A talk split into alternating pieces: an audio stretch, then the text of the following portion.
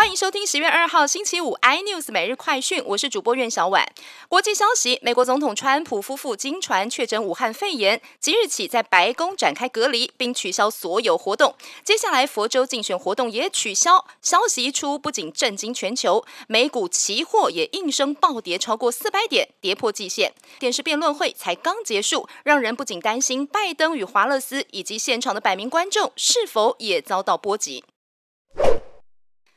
话题：陆军前总司令陈廷宠日前表示：“我是中国人，是骄傲的象征，并且说国军战力是零，挡不住共军。”言论一出，引发了轩然大波。但陈廷宠在中国创办了华东台商子女学校，每年领取教育部大约六千万补助。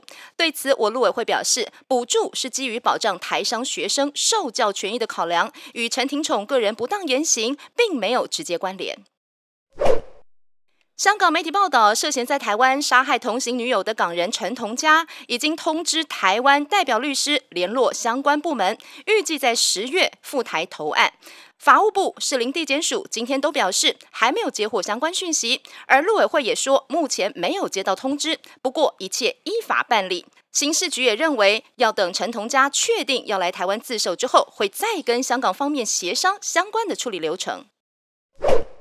曾经担任台塑集团旗下南亚科总经理、华亚科董事长的高启全转战中国紫光集团，五年合约期满不续约，十月起离开紫光。他的动向也引起了业界关注。传闻他将在武汉创业，也会设立中国第一家再生晶圆的公司，抢搭中国半导体热潮。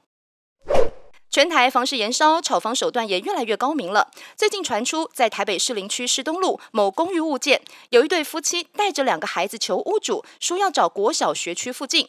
屋主心软，降价五百五十万元，双方以总价一千七百三十万元成交。没想到交屋之后隔天，物件马上在购物网上挂卖，开价两千两百八十八万，只要一转手成功，扣掉税金，马上现赚好几百万。